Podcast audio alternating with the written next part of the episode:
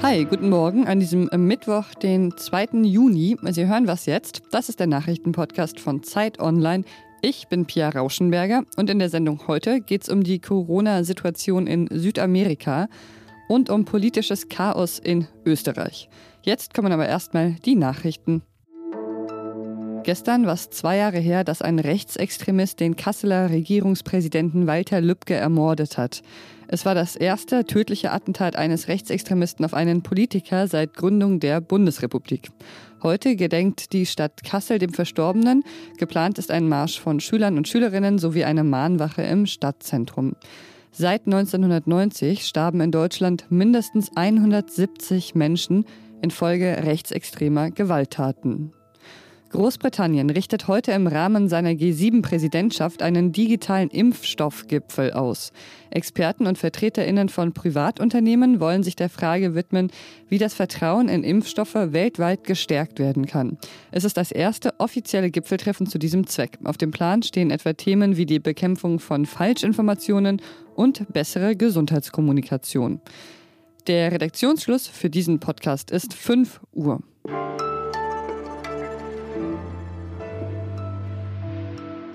Fast könnte man ja denken, die Pandemie ist so gut wie vorbei. Also zumindest hier in Deutschland, wo ja in einigen Bundesländern die Außengastronomie aufgemacht hat, die Schulen öffnen und das Robert Koch Institut seine Risikoeinschätzung für Deutschland von sehr hoch auf hoch heruntergestuft hat. Ja, in anderen Teilen der Welt sieht die Situation aber ganz anders aus und nicht so gut. Zum Beispiel in Südamerika. Da steigen die Infektionszahlen und auch die Zahl der Toten sehr deutlich. Ja, und darüber spreche ich jetzt mit Michael Ebmeier, der als freier Journalist über Südamerika berichtet. Hallo Michael. Hallo. Ja, Uruguay galt äh, lange als Musterbeispiel in der Corona-Bekämpfung und inzwischen schnellen auch dort die Zahlen in die Höhe. In den vergangenen zwei Wochen wurden 21,6 Todesfälle pro 100.000 Einwohnerinnen und Einwohner registriert. In Argentinien sieht die Situation nicht so viel besser aus und in Peru ja, sind nach neuen Berechnungen mehr als doppelt so viele Menschen nach einer Corona-Infektion gestorben als bisher angenommen. Woran liegt es denn, dass das Virus in Südamerika jetzt wieder so sehr um sich greift?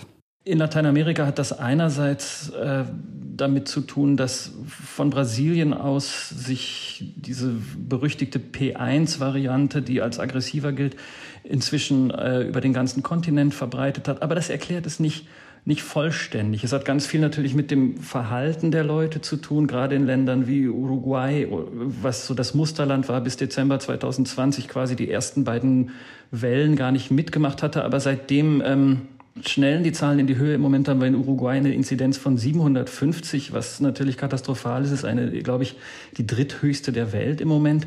Und ähm, das hat viel damit zu tun, dass die Leute nicht vorsichtig genug sind, natürlich. Und, und woran liegt es denn eigentlich, dass die Menschen sich unvorsichtig verhalten?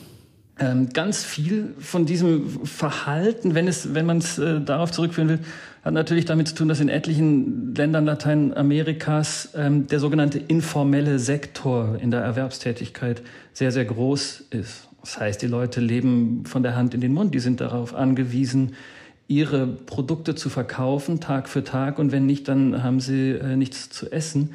Aber es hat auch andere Hintergründe. Ein riesiges Problem, zum Beispiel in Brasilien, aber auch in, in vielen anderen Ländern Lateinamerikas, ist tatsächlich die Religion. Und zwar sind es die evangelikalen Bewegungen vor allem. Also ähm, da ist die Impf, sogenannte Impfskepsis oder Impfgegnerschaft äh, sehr groß. Alles wird Gott überlassen. Ähm, das geht dann in vielen Ländern leider auch mit schlechten Regierungen einher. In Bolivien zum Beispiel war jede Corona-Welle, und Sie sind jetzt auch schon in der dritten, so wie wir, ein Kollaps des Gesundheitssystems. Und jetzt gerade wieder äh, reicht der Sauerstoff, den Sie noch für die Versorgung der Corona-Patienten haben, noch für maximal drei, vier Tage. Und schon jetzt werden auch schwere Fälle von den Versorgungszentren oder Krankenhäusern abgewiesen, weil einfach kein Platz mehr ist. Das heißt, diese Schreckensbilder aus dem letzten Jahr, dass äh, wieder Leichen in den Straßen liegen und äh, Massengräber ausgehoben werden, das wiederholt sich gerade in Bolivien, aber auch in vielen anderen Ländern Lateinamerikas. Mhm. Wie geht es denn eigentlich mit dem Impfen in Südamerika voran?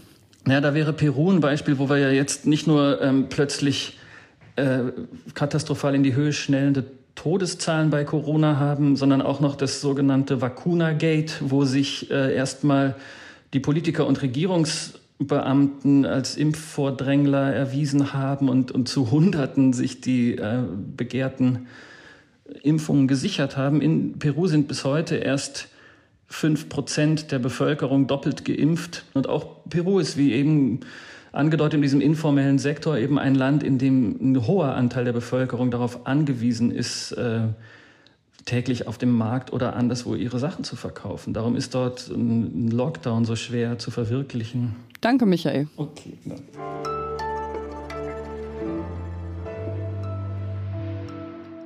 Und sonst so? Und heute habe ich ein kleines Schmuckstück aus dem Internet für Sie. Und das ist dieser Mann, dieser Gänsebesitzer, der seine Babygans über verschiedene Untergründe laufen lässt und das äh, dann aufnimmt. Also zum Beispiel Teppich oder Kacheln oder Beton. Und äh, warum? Naja, einfach so, weil es einfach so niedlich ist.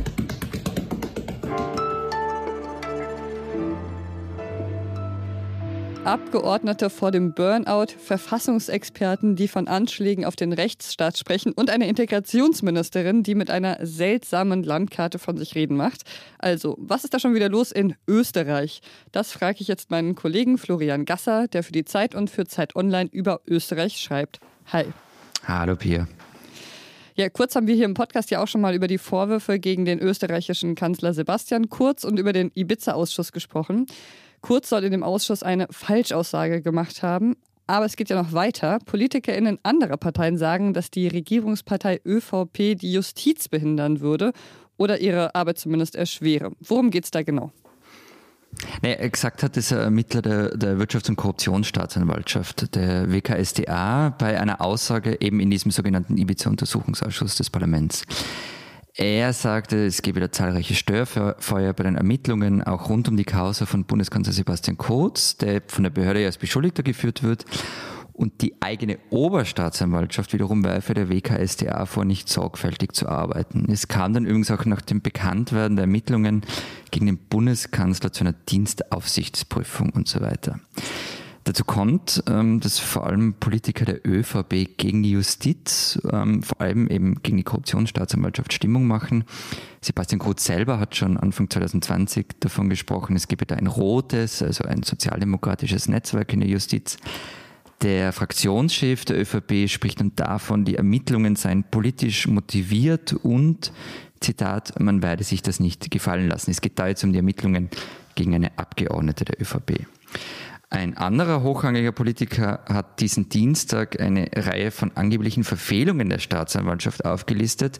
Er hat eine falsche Prioritätensetzung kritisiert und warf auch dem Staatsanwalt, der eben im Urschuss ausgesagt hat, vor, der sei einfach massiv überarbeitet. Würdest du denn sagen, das stimmt, dass der Rechtsstaat da tatsächlich in Gefahr sein könnte?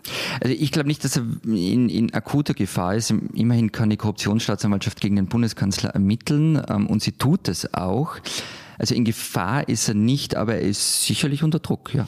Und ähm, dann gibt es ja noch ein weiteres Regierungsmitglied, das gerade von sich reden macht, neben Kanzler Kurz, die Integrationsministerin Susanne Raab. Die hat eine Landkarte des politischen Islam eingeführt, also eine Karte mit 623 muslimischen Organisationen, Verbänden und Moscheen und ähm, dem jeweiligen Hauptsitz dieser Organisation. Mhm.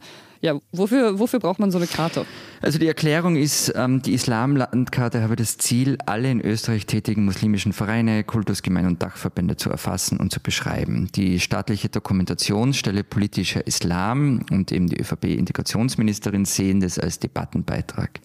Die Karte zeige einerseits gute Leistungen der Einrichtungen, andererseits werde aber auch auf gefährliche Tendenzen hingewiesen. Die islamische Glaubensgemeinschaft in Österreich sieht es anders. Sie sagt, ähm, die Karte zeige die, Zitat, evidente Absicht der Bundesregierung, pauschal alle in Österreich lebenden Muslime als potenzielle Gefahr für die Gesellschaft und demokratische Rechtsordnung im Land zu stigmatisieren. Übrigens auch der Wiener Bürgermeister hält nichts von der Karte, weil sie, auch wieder Zitat, absolut nichts zur Integration beitrage, sondern eine gesellschaftliche Spaltung befördert. Die evangelische Kirche hat dazu aufgefordert, die Karte offline zu nehmen und äh, ursprünglich war auf dieser Karte übrigens auch das Logo der Universität Wien zu sehen. Ähm, der Rektor hat aber mittlerweile die Nutzung davon untersagt. Die Uni hat sich also von der Karte distanziert. Ähm, trotzdem, also die Regierung, zumindest der ÖVP-Teil, hält an der Karte fest. Der grüne Koalitionspartner ist zwar nicht erfreut drüber. Die Grünen sagen, sie seien nicht eingebunden gewesen, aber eben, sie können halt auch nichts dagegen unternehmen. So ist es manchmal in Österreich. Danke dir, Florian. Danke, Pia. Und das war die Morgenausgabe von Was jetzt? Mehr von uns hören Sie heute Nachmittag hier, dann wieder mit mir. Kurze und lange Nachrichten über Österreich und die Welt oder mit Feedback an uns schreiben Sie gerne an wasjetzt.zeit.de. Ich bin Pia Rauschenberger. Machen Sie es gut. Was ist eigentlich dran an der Behauptung, dass Heinz Christian Strache früher ein Am Amulett mit Eigenurin um den Hals getragen hat? Angeblich ist nichts dran. also er hat, er hat dem, er hat dem, er hat dem widersprochen. Ganz ehrlich, ich weiß es nicht. Und ich muss auch dazu sagen, es wäre mir ziemlich wurscht.